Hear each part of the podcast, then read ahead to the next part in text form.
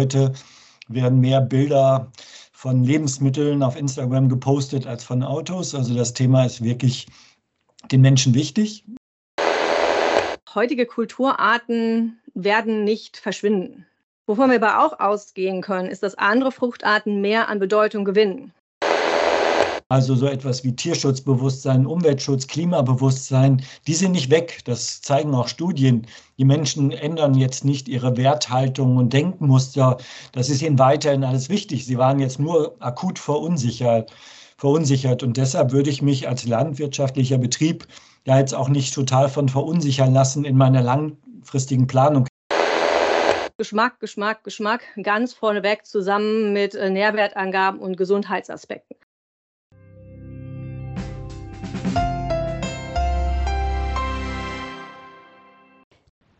Herzlich willkommen zum zweiten Teil unserer Podcast-Folge Ernährungssysteme im Wandel. Was essen wir in 20 Jahren? Mit unseren Gästen Professor Achim Spiller von der Uni Göttingen und Dr. Alexandra Molitor von KWS. Teil 1 der Folge hören Sie auf allen gängigen Podcast-Plattformen. Im zweiten Teil machen wir hier jetzt weiter mit der Frage an Professor Spiller zum Thema Proteinanbau. Proteine gesprochen, da bleiben wir auch noch mal kurz. Herr Professor Spiller, was äh, vielleicht nicht jeder weiß, ist, dass die EU von der Einfuhr pflanzlicher Proteine wie Soja, Hülsenfrüchte oder Ölsaaten äh, sehr abhängig ist. 90 Prozent des für die Tierfütterung benötigten Sojas wird importiert. Das gleiche gilt für Ölsaaten. Sollte die EU hier eine eigene Proteinstrategie entwickeln und fördern? Hm. Echt schwieriges Thema, ähm, weil wenn wir uns Verbraucherstudien dazu anschauen, dann finden Verbraucher ja, haben Sie ja einleitend auch gesagt, eine regionale Produktion gut und Soja hat ein ganz schlechtes Image wegen Brasilien, Regenwald und Co. oder dem Palmöl. Ne? Ähm, jetzt sind das auf der anderen Seite natürlich sehr effiziente Pflanzen. Soja, Palmöl sind sehr ertragsstark und deshalb natürlich ähm, von ihrer Effizienz her auch nachhaltig. Ähm, und jetzt muss man gucken, dass man in dem Versuch, das insgesamt aber nachhaltiger zu machen, nicht das Kind mit dem Bade ausschüttet. Wir haben in Corona-Zeiten auch gelernt, ein gewisses Ausmaß an regionaler Produktion ist unter Diversifizierungsgesichtspunkten, Sicherheitsgesichtspunkten auch richtig, aber ähm, wir müssen natürlich auch nicht alles hier in Deutschland produzieren. Wir sind Grundstandort für bestimmte Dinge und es gibt andere Regionen der Welt, die sind für andere Pflanzen besser geeignet. Und insofern müssen wir da eine, gute, ausgewogene Strategie finden. Denn zum Beispiel Leguminosen sind ja für die für Fruchtfolgen gut. Ähm, da könnten wir etwas mehr reinbringen und auch äh, was ähm, Düngung angeht. Und insgesamt brauchen wir ja vielfältigere Fruchtfolgen.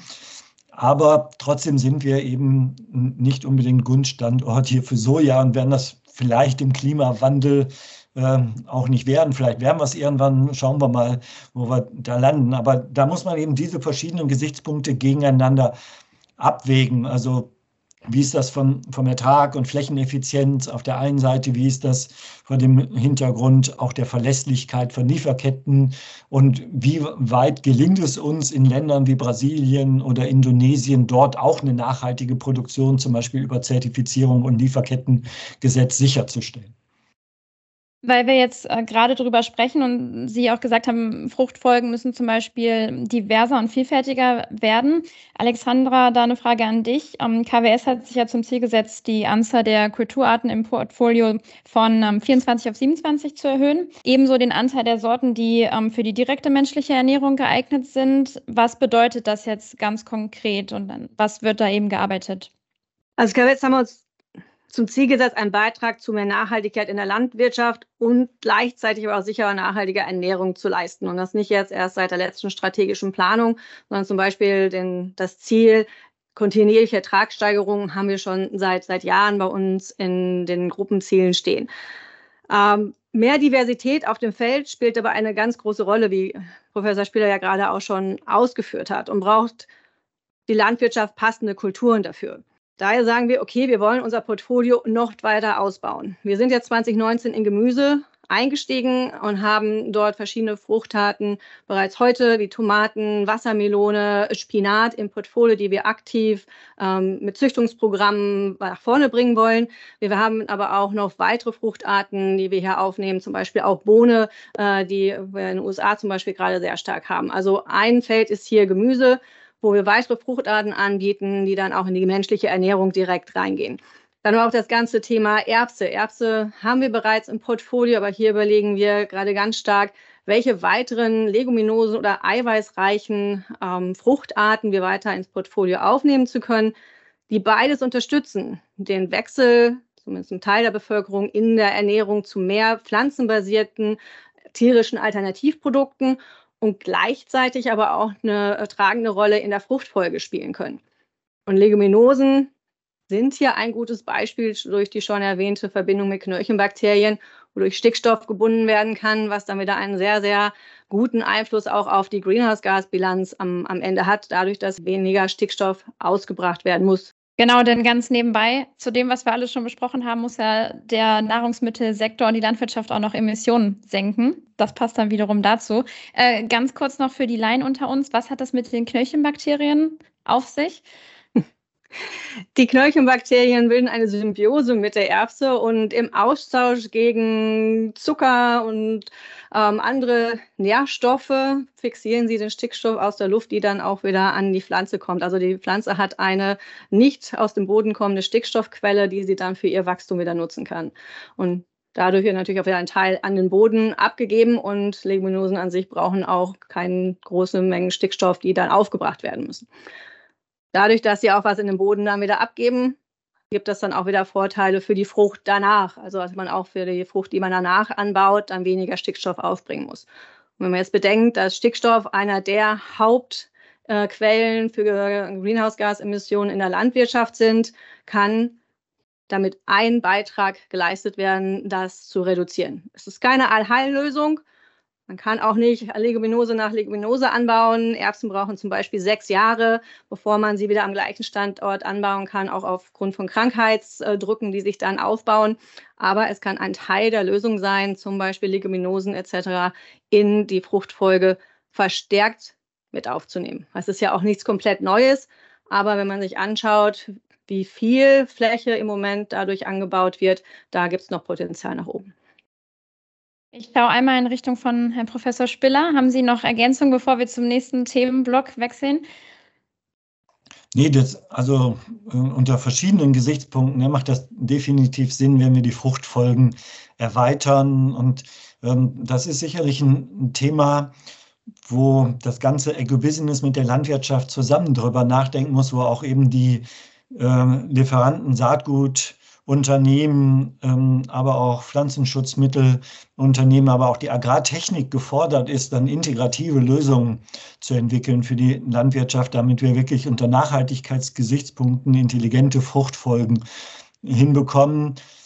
Und das dann so noch zu denken, dass es dann auch gut gekoppelt ist mit der Agrarpolitik, damit es sich auch rechnet, das sind so Herausforderungen, vor denen wir da stehen.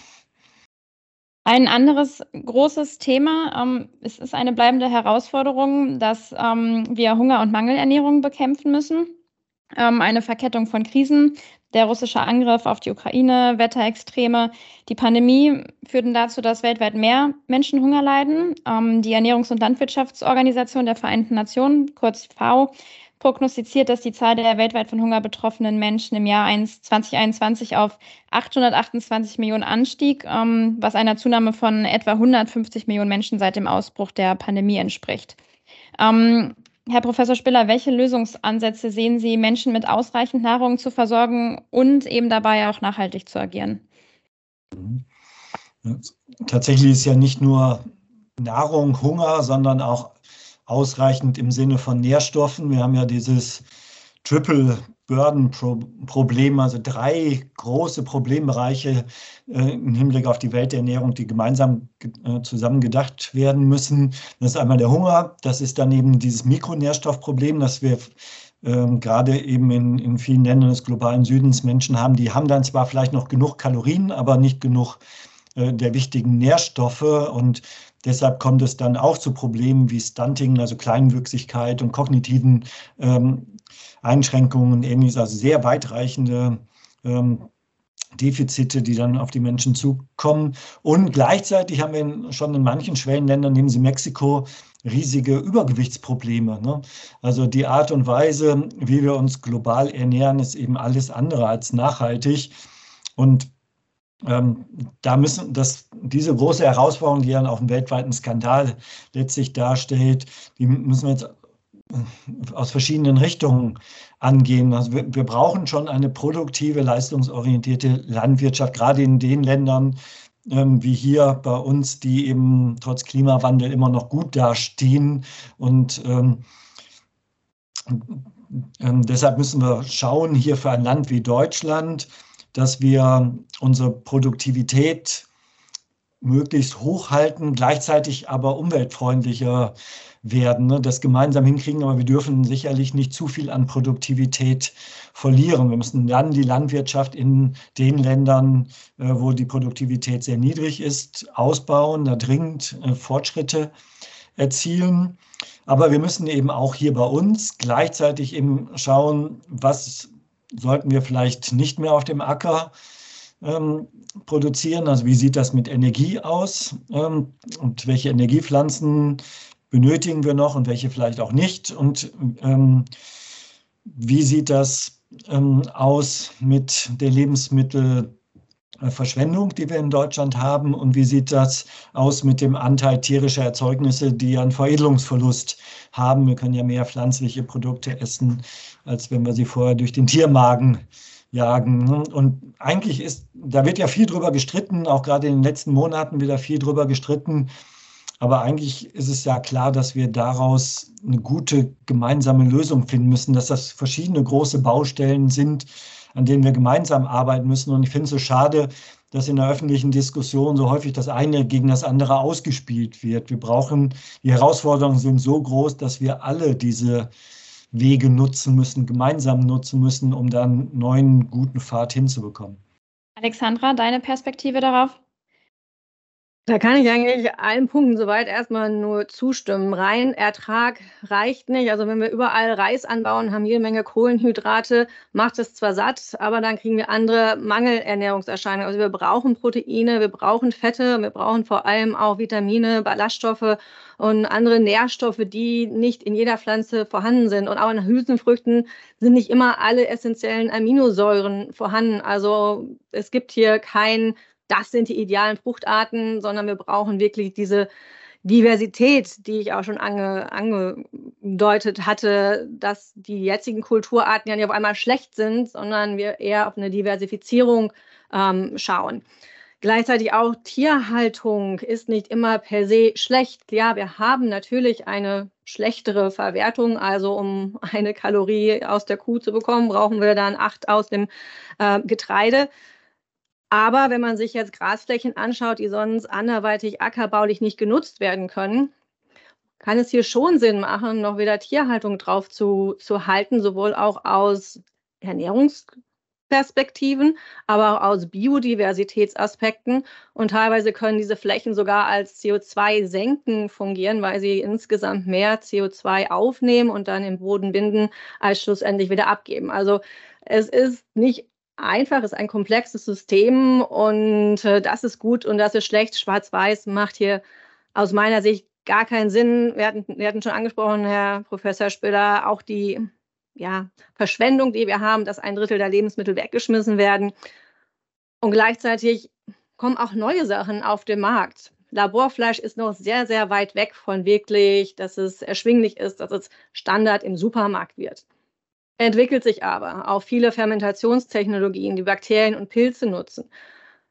Ist es das, womit wir uns in Zukunft ernähren? Wahrscheinlich nicht ausschließlich, aber auch dadurch können bestimmte Teile zusätzlich vielleicht abgedeckt werden. Also meiner Sicht wird sich das noch weiter diversifizieren müssen, sowohl auf dem Acker als auch in anderen Bereichen. Und damit können wir dann hoffentlich nicht nur alle ernähren und gut ernähren, sondern auch einige unserer Klimaprobleme ganz konkret angehen. Wobei man, also ich meine, für den Ackerbau in Deutschland das sieht, glaube ich, perspektivisch gut aus. Ne? Das ist ein Grundstandort hier. Und da können wir ne, über die Themen, die wir gerade gesprochen haben, natürlich diskutieren, wie wir noch besser machen können, müssen das auch. Das Problem ist schon, die Herausforderungen in der Landwirtschaft sind für die Tierhaltung und insbesondere die Schweinehaltung. Da sieht man ja derzeit schon massiv, ähm, wie wir dann Rückgang haben, eine hohe Verunsicherung. Und es, man jeder, der sich ökonomisch ein bisschen auskennt, weiß natürlich, dass eine Branche, die auf der einen Seite vor einem massiven Investitionsanforderungen steht durch den Umbau der Tierhaltung zu mehr Tierschutz und gleichzeitig schrumpft, dass das natürlich eine schwierige Ausgangssituation ist. Und ähm, Herr Molitor, Sie haben die, äh, die, Haltung der Tiere auf der Weide angesprochen. Ne, für die Milchviehhaltung geht da sicherlich einiges, aber ähm, für die Schweinehaltung in Deutschland ist das schon eine große Herausforderung, vor der die Branche da steht. Definitiv. Es wird auch nicht ohne Veränderungen gehen, sowohl in der Landwirtschaft, egal ob nun in der Tier- oder auf dem, auf dem Feld.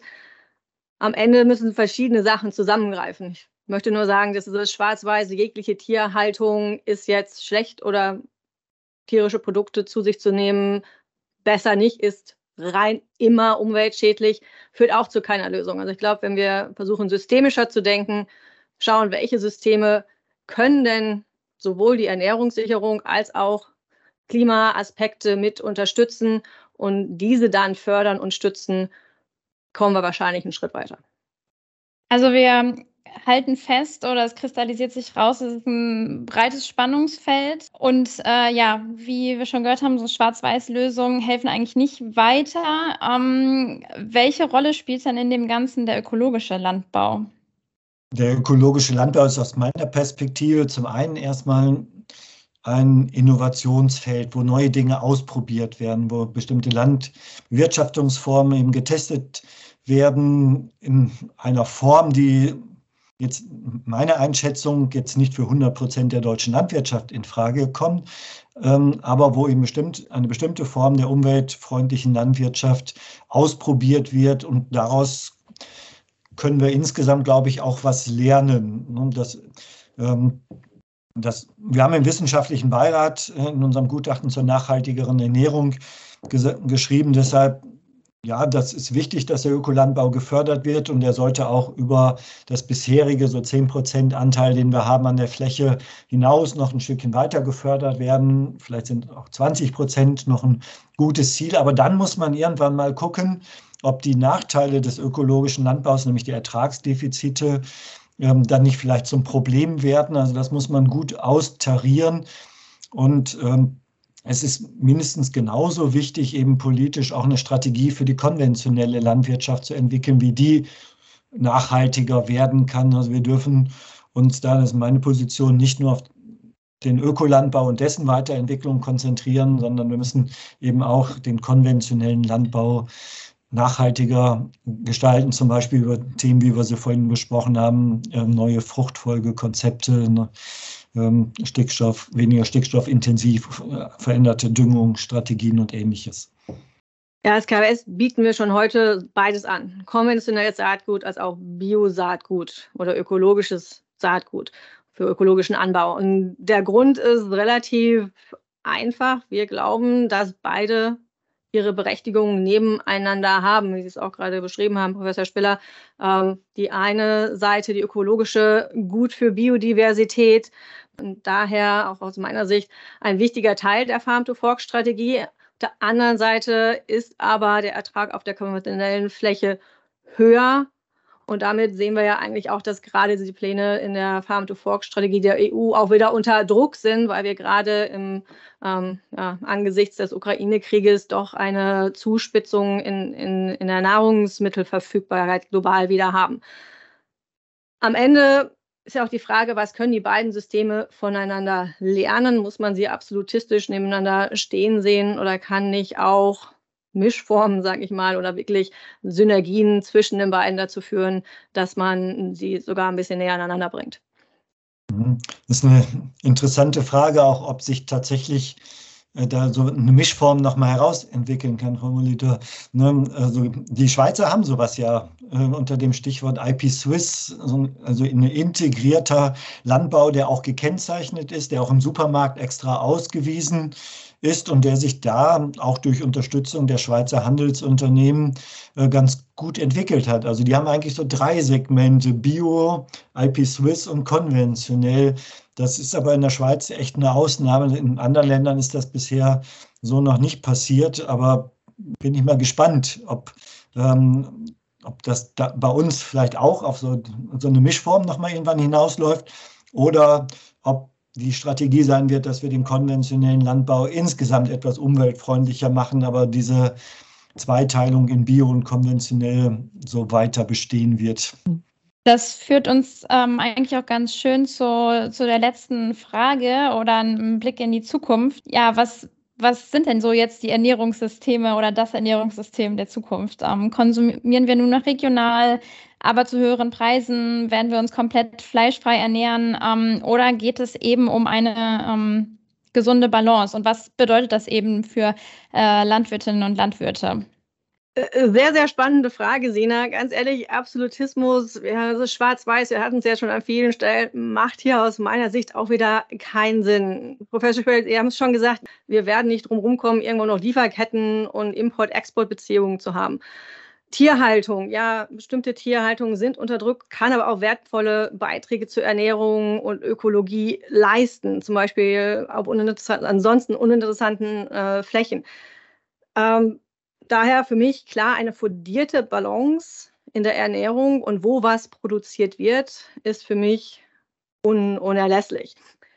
Das wird nicht ohne Veränderungen und Verschiebungen in der Agrarwirtschaft möglich sein, was natürlich dann auch direkten Einfluss darauf hat, was und wie der Landwirt heute und in Zukunft anbauen kann. Darauf muss sich die Landwirtschaft einstellen.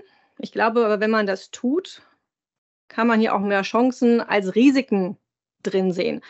Der Handel mit CO2-Zertifikaten. Dadurch, dass man auch der Ernährungsmittelindustrie Rohstoffe mit einem niedrigeren CO2-Fußabdruck anbieten kann, weil man entsprechende Sorten und Anbausysteme nutzt zum Beispiel alternative Lebensmittel mit einem höheren Marktwert, dadurch, dass man sie ökologisch nachhaltig produziert, sei es nun rein komplett ökologisch in einer Mischform oder in einer konventionelleren Landwirtschaft, die auf bestimmte Spritzmittel oder Düngereinsatz verzichtet. Am Ende geht es für mich wirklich darum, auf allen Ebenen das Thema anzupacken und dadurch dann ja alle drei Punkte der Nachhaltigkeit auch wirklich aufzureißen, immer noch ökonomisch, dem Landwirt es zu ermöglichen, zu überleben, aber gleichzeitig ökologisch und sozial unsere Ernährungssituation anzugehen. Ja, wir sind ja im Moment eben auch in einer gesellschaftlichen Phase, wo wir ja auch in anderen Sektoren, Energie, Automobil und so, sehen, dass wir in einer ja, Historiker und Umweltforscher haben das so große Transformation genannt, in einer Phase, wo sich unsere Gesellschaft nochmal wirklich sehr grundsätzlich verändert, so wie sie das in der industriellen Revolution getan hat und bei, vielleicht auch bei der digitalen Transformation oder noch weiter zurück, als wir sesshaft geworden sind und Ackerbau und Viehzucht entwickelt haben. Das waren so die früheren großen Transformationen. Und jetzt stehen wir wieder in einer solchen Phase oder eigentlich zwei, ne? die digitale Transformation und die Nachhaltigkeitstransformation, die wir gemeinsam hin, hinbekommen müssen. Und das sind schon riesige Herausforderungen, auch für die Land- und Ernährungswirtschaft. Ähm, also gerade für einen Sektor, der eigentlich ja sehr langfristig denkt und eher konservativ von seiner Ausrichtung richtigerweise auch ist. Und jetzt ist er plötzlich damit konfrontiert, dass sich so ganz schnell ganz vieles an Rahmenbedingungen verändert. Nun, also hab, wir haben heute mit den Studierenden über erneuerbare Energien diskutiert ne, im Seminar. Und ich meine, wie lange ist das her, dass man Biogas eingeführt hat? So ungefähr 20 Jahre war der große Bio, knapp 20 Jahre war der große Biogasboom. Und jetzt ist die Frage, ob das alles schon wieder ausläuft und ähm, ob man jetzt Photovoltaik oder Agrophotovoltaik oder was kommt jetzt auf die Äcker. Man muss sich also als landwirtschaftlicher Betrieb ähm, mit Energiemärkten intensiv auseinandersetzen. Man muss sich mit Nachhaltigkeitsherausforderungen auseinandersetzen, mit Tierwohl auseinandersetzen. Und wir sehen, dass ein Teil der Betriebe da tatsächlich im Moment auch sehr gefordert und der eine oder andere auch überfordert ist mit diesen Herausforderungen.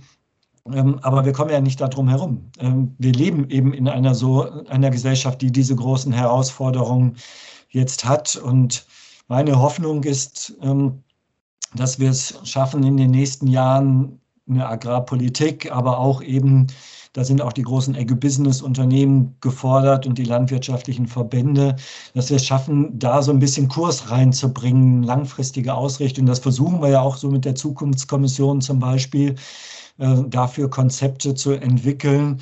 Und in der ersten Runde der Zukunftskommission ist uns das vielleicht so ansatzweise gelungen und wir haben jetzt ja, gibt jetzt eine ZKL 2 und wir hoffen, ähm, dass wir das dann ein bisschen konkretisieren können und dass es dann auch gelingt, eben die Landwirtschaft mitzunehmen und äh, das gesamte Agribusiness, da spannende Entwicklungspfade, die es möglich machen, eben nachhaltig, aber eben auch ökonomisch tragfähig zu arbeiten.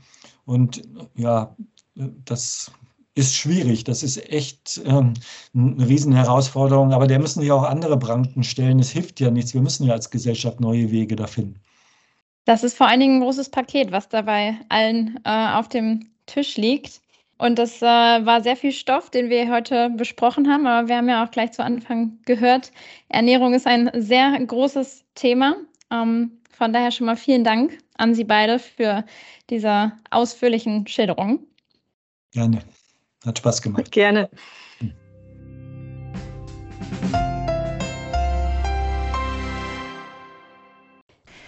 Und das war World of Farming, der KWS-Podcast.